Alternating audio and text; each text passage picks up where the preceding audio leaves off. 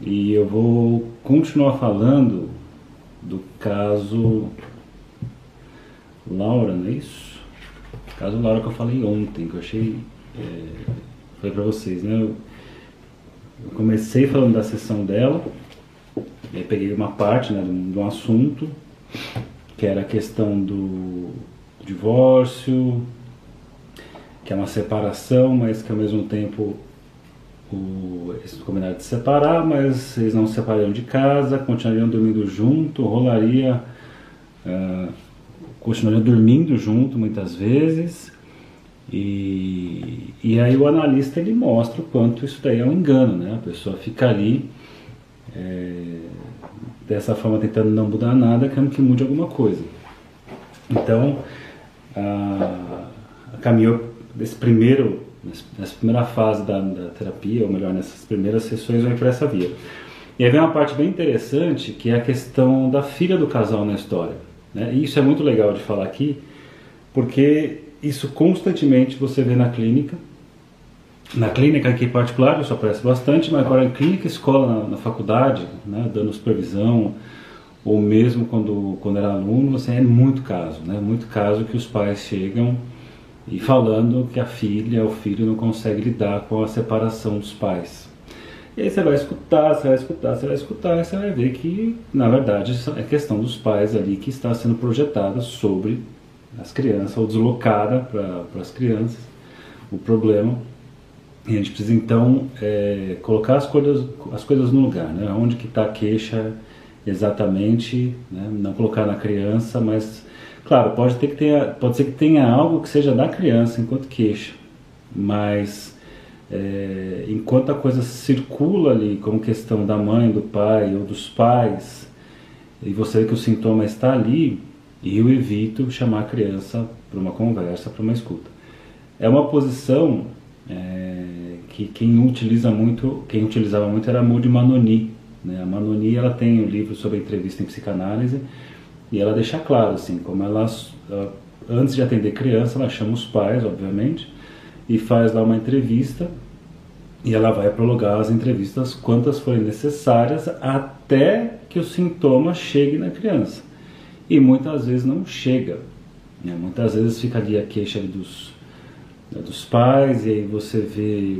É, tem questões da infância desses pais que estão ali reaparecendo, e o, e sei lá, a fase da criança funciona como espelho de medusa, né, que reflete para eles certos horrores da, da, própria história, e seja porque né, está tendo a mãe ou o pai ou ambos, né, você vê esses fantasmas é, das questões particulares do casal, ou de, de, um ou de outro aparecendo ali. E aí nesse caso aqui, lembrando que eu estou nesse livro do Gabriel Rolon, Histórias de Divã, Oito Relatos de Vida, né, é, que foi o que eu comecei a falar ontem.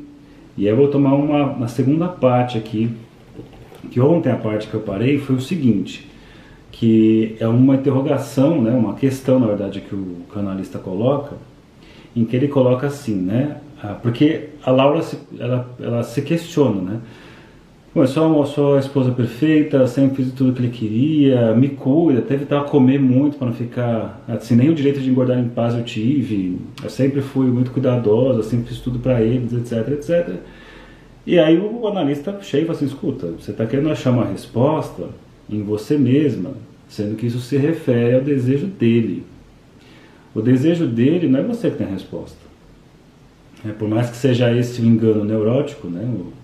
Para os lacanianos é assim que a, a coisa funciona, né? O, o neurótico toma é, a questão do outro como o seu sintoma ali, como a princípio como se fosse supostamente seu desejo, tenta desejar o que supostamente o outro quer e que depois vem o mal-estar, né? o mal-estar de não conseguir responder a esse suposto desejo do outro, aí começa a perceber que o desejo do outro não se refere àquela, para aquela pessoa, o desejo do outro é para uma outra coisa, que nem bem o outro sabe o que é, né? E aí você vai perguntar para a pessoa o que você deseja, a pessoa não vai saber. E aí fica um mal-estar, mal entendido. E por isso que ele coloca assim, ó, você, não adianta você querer procurar uma explicação em você de um desejo que é dele. Então ele tem essa questão e só ele pode saber essa questão. Né? Não é uma coisa que você tem ou não tem mais. E aí continuando, ele vai trazer assim uma coisa interessante, né? Agora começa a passar para a questão dos filhos, que eu acho que fica bacana aqui de se pensar alguns pontos. E diz assim, ó. É, aí ele fala, não acredito, não. Ah, tá, vai chegar um ponto que eu acho legal do que ele comenta antes de chegar na criança. Ele, a, a parte que falei foi, Laura, é provável que você não tenha resposta para essa pergunta que está se fazendo, porque está procurando em si mesmo a explicação de um desejo que é dele. Não acredito que tenha necessariamente a ver com algo que você fez de errado, mas sim com os próprios processos internos dele. Deve ver com o desejo dele, com as questões dele, que não tem nada a ver com ela. Ela pergunta, mas o que, que eu faço então? Vou e lhe pergunto por que tomou essa decisão, e aí ele vai lá e diz assim, adianta. Se ele falar que tomou tal decisão, adianta alguma coisa? Dá para fazer alguma coisa diante disso? Aí ela fala, não sei, acho que não. Sempre debochei das pessoas que pedem para explicar o evidente. E acho que é isso que estou fazendo. Não, não, não me ama mais? Bem, então vai embora. Você não está mais afim de mim, você pode ir embora daqui. E vou continuar faz, é, fazendo isso. Além do mais, não sei como vai se virar sem mim. Nesta família, quem trabalha sério para ganhar dinheiro sou eu, mas enfim. Então veja assim, vai, quero ver se você vai conseguir se virar. Quem paga as maiores contas aqui em casa sou eu, e tá bom, você quer ir, você vai, não preciso de você. Ele fica nessa posição um pouco assim, desdenhando, e aí o analista diz, Laura, eu te noto zangada, mas acredito que esse zangado não é real. E ela fala, ah, não. Ele diz assim, não. E aí ele vai um pouco mais ah, direto, assim, né? Acho que está usando um mecanismo de defesa infantil. E ela pergunta, qual mecanismo de defesa que eu estou usando? Aí ele diz assim, já viu que as crianças, quando dizemos que não vamos lhe dar algo, olham para nós e respondem, e daí? Eu não queria mesmo? Né? Você tem, você desdenha aquilo que você não consegue ter acesso, aquilo que você foi privado. Uma das estratégias é desdenhar.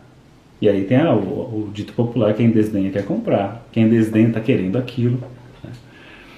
E aí ele coloca: ela ri nessa hora, mas com os olhos cheios de lágrima. O que, que ela fez? Ela usou uma defesa para tentar se afastar né, da desvalorização do objeto, isolamento emocional, está usando algumas defesas. E tenta se afastar. E aí o que, o analista faz? Ele junta as coisas de novo. Não, não, você está está fazendo um mecanismo aqui infantil de desenhar uma coisa que você tanto quer.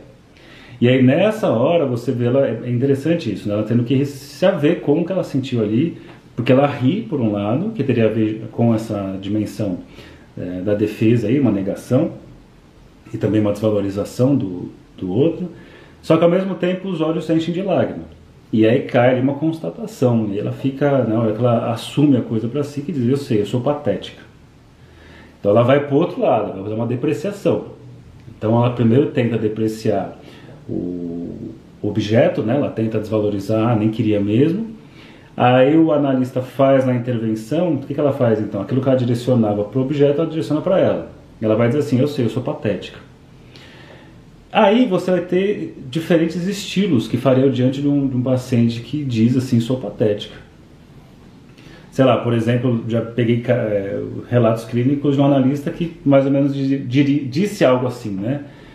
É, eu sei, sou patética. E o analista diz, o fato de você me dizer que é patética não exclui o fato de você ser patética.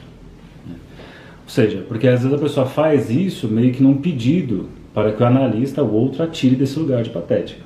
Aí tem analistas que desautorizam isso. E aí colocam, né? Bom, talvez você seja patética, ou o fato de dizer que é patética não exclui o fato de você ser patética. Mas não é assim que o Gabriel Rolon ele diz assim: não, você é humana.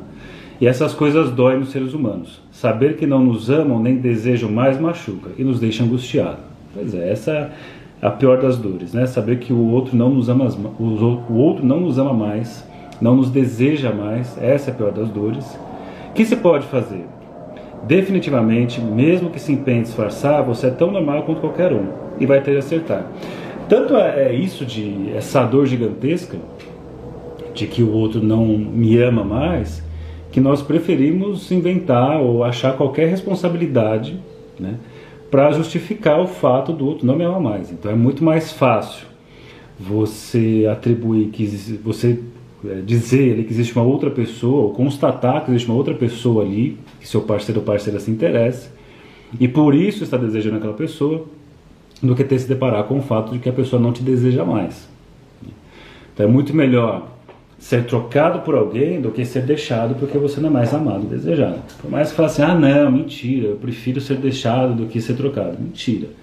Quando você é trocado, você tem alguém para culpar, você tem alguém para se mirar, você tem uma imagem, você tem um nome, você tem um rosto para você ter raiva, se comparar, para desprezar uma série de coisas.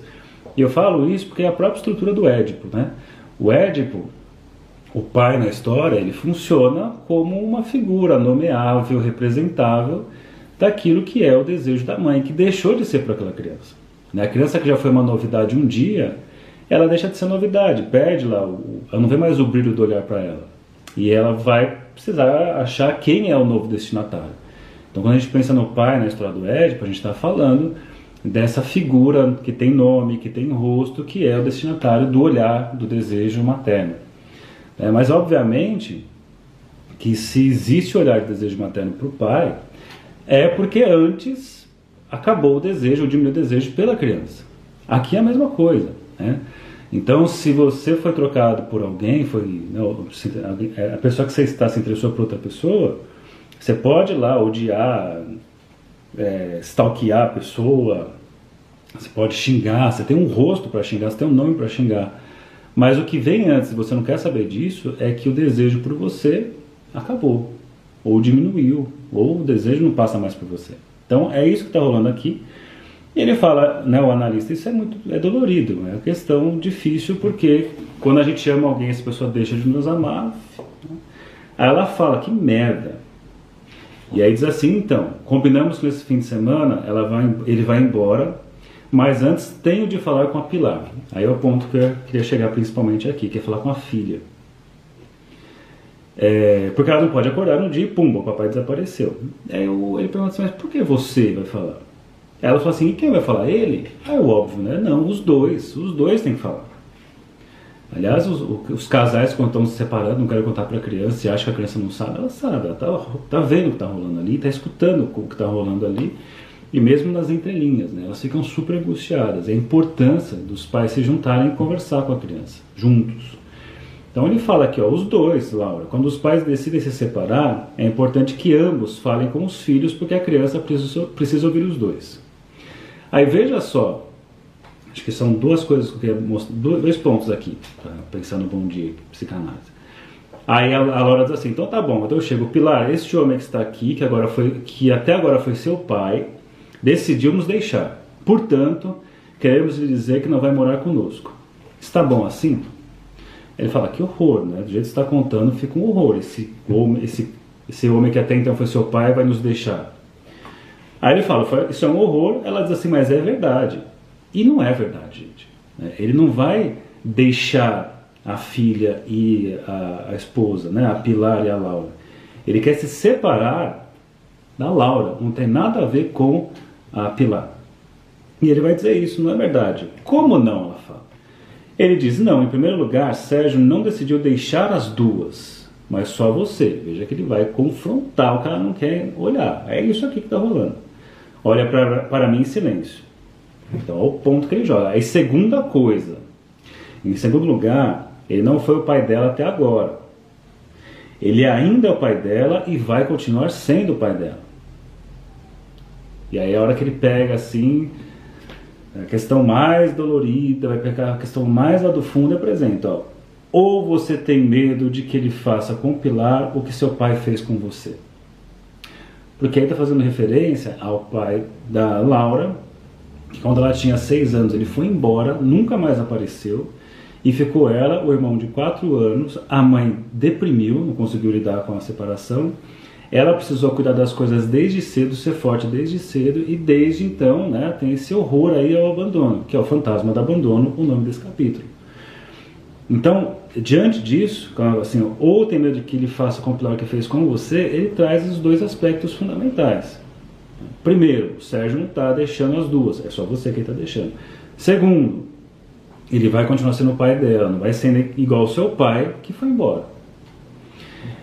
E veja, gente, isso daqui, obviamente que o analista só fez isso porque ele tem muito tempo é, de, de experiência com ela, porque existe uma, uma relação transferencial, porque existe uma aliança terapêutica, porque é, ela tem condições em termos de estruturação egoica para lidar com isso, né? Porque se a gente for pensar numa pessoa, agora pegar emprestado os raciocínios da, da psicodinâmica, por exemplo. E, por exemplo, você pegar os grupos que eu sempre falo, o grupo A, B e C, naquele diálogo da psicanálise com o DSM. Você pega, por exemplo, o grupo A, que são as pessoas mais persecutórias, né, esquisitas e persecutórias, você tem que tomar muito cuidado com esse tipo de intervenção confrontativa, porque vai levar muitas vezes a mais persecutoriedade. É, muito provavelmente aí ela se encaixaria mais nos grupos B e C. E além de tudo, ele vem fazendo aí ao longo da, da, da, da análise, né, do processo, ele vem fazendo uma série de cuidados, intervenções que possibilitam que agora ela possa escutar isso. Você nunca fala um negócio desse né, numa primeira sessão, uma pessoa para quem você não conhece. As pessoas podem falar isso no senso comum, assim, né, tipo para machucar alguém, porque isso aqui machuca, né? Agora, ele está falando aqui dentro de um contexto de análise que está rolando há muito tempo e que ele tateou bastante antes, preparou antes, para então chegar. Quando ela assim não queria olhar o que estava rolando, ela fala assim: escuta, você precisa olhar e eu estou junto com você olhando. Vamos olhar para isso? A gente não pode manter a pessoa dentro de uma de um tipo de negação, de uma fantasia que vai negar o que está acontecendo em realidade. Então, aqui ele pegou então duas coisas, uma constatação que é o fato, ele vai deixar você e não sua filha. Ponto 1. Um. E agora ele vai para a dimensão que tem a ver mais com a questão inconsciente, um medo inconsciente dela, que não é tão inconsciente assim, né? Que é o fantasma do abandono. Então você talvez esteja agindo dessa maneira porque você tem medo que ele faça com ela o que seu pai fez com você. É. Claro que teria outras formas de falar, né? se a gente for pegar um contínuo de intervenções, desde uma interpretação, confrontação, clarificação, né? às vezes usar um pouco a coisa meio João sem braço, às vezes me parece, é, fiquei pensando aqui se talvez quando ela faz isso não faria referência ao seu pai, da, da, da, porque aí você consegue abrir, você faz uma intervenção, mas você põe um ponto de fuga para a pessoa se ela precisar ir para aquele ponto, é, para aceitar essa ideia aos poucos. Mas, do jeito que ele fez aqui, é porque a coisa já estava engatilhada, ele só foi lá e mostrou assim, ó, pum, é isso aqui, ó, não vamos fingir que não estamos vendo isso. Então esse é o ponto. E ela fala, silêncio, surge algumas, algumas lágrimas, diz, isso foi um golpe baixo. E ele mantém, ele não, aí não vai pedir desculpa, obviamente, desculpa porque se falei uma coisa que te ofendeu. Não, se ele falou aquilo é porque é um ponto de análise que já podia falar aquilo, ele sustenta e fala. Foi uma pergunta, pode responder? E ela fala, não, não tem esse medo, ele não faria isso. E aí o analista fala, bom, ok, então se você sabe que ele não faria isso, assuma que sua filha tem um pai melhor que o que você teve e não misture suas perdas do passado com as de Pilar. É, depois, Laura, você quer que a menina saia bem dessa situação? Ela diz, claro. Então pense que é melhor para ela, porque definitivamente vai ser melhor para você, não é? Então veja que ele faz isso. E aí, por fim, o meu último comentário aqui desse, desse, desse texto hoje, que eu acho que cabe mais uns. Vai fazer mais um, uns dois encontros aqui falando. E aí fala assim, ó. É Aí ele fala a importância de mostrar que a decisão dos pais, é, não se culpar mutuamente, nem ficar justificando diante dela ou pedindo para tomar partido, porque tem pais que fazem isso, né, que os filhos tomem partido, escolham um ou outro, né, e muitas vezes no extremo vai para uma alienação parental no segundo momento. E aí diz assim, ó, é, ela diz assim, Sérgio, queria que lhe contássemos um pouco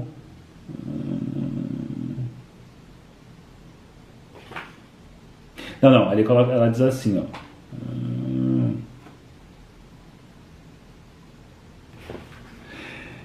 Eles, eles, ela inclui assim, então assim, seria uma forma de falar eu e ele, de contar para ela e pedir para ela a opinião. Né? o que, que ela acha da separação deles, né? Será essa ideia melhor? Assim, olha, nós estamos separando, nós queremos saber qual que é a sua opinião sobre isso, o que você acha disso. E obviamente, né, ele diz assim, mas ela está fora de decisão, falou o analista.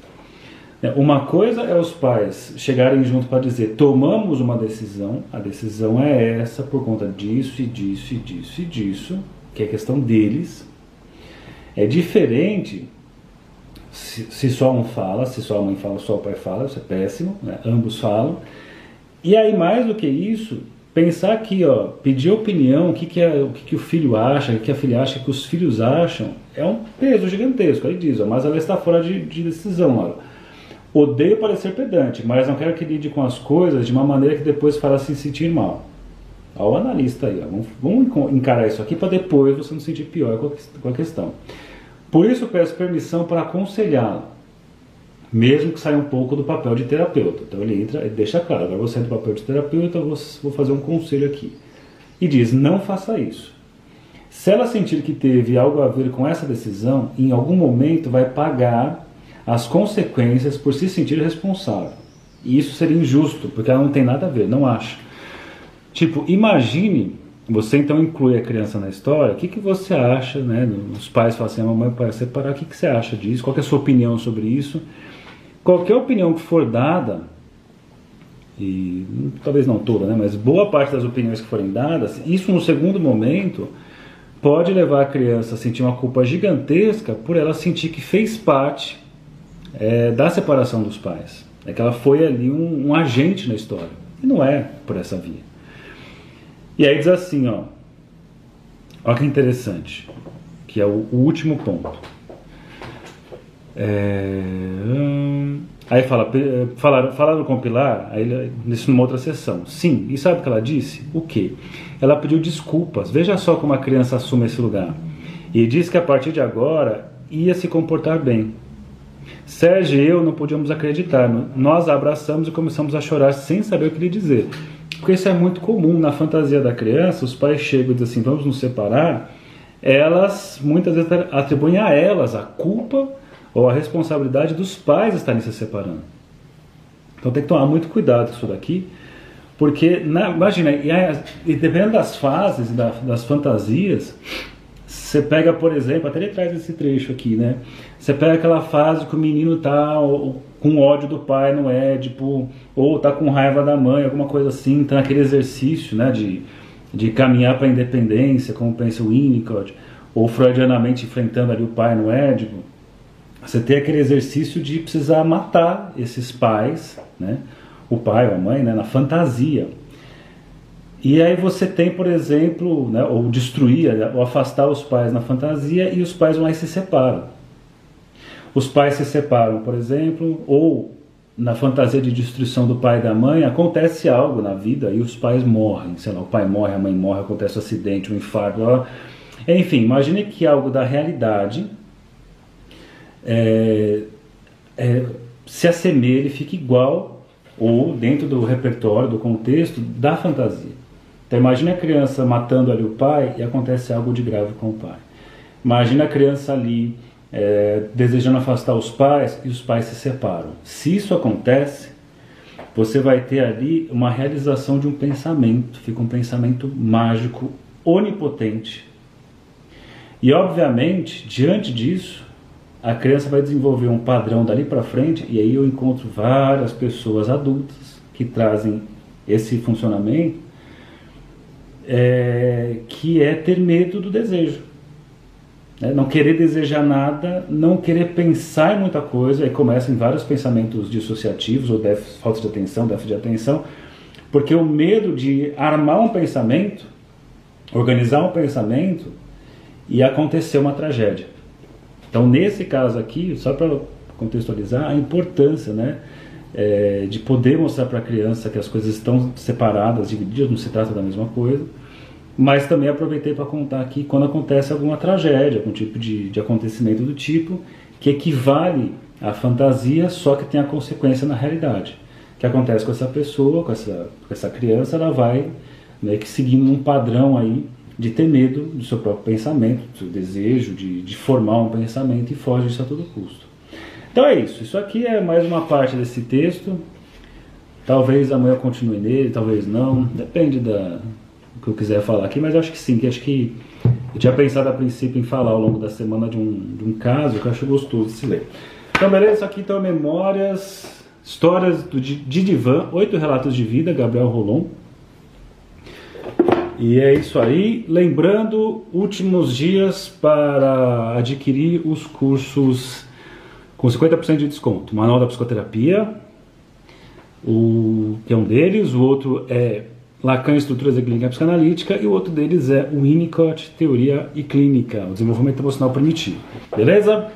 Tchau para vocês aqui, tchau para vocês aqui, bom dia psicanálise e amanhã mais uma vez aqui. Tchau.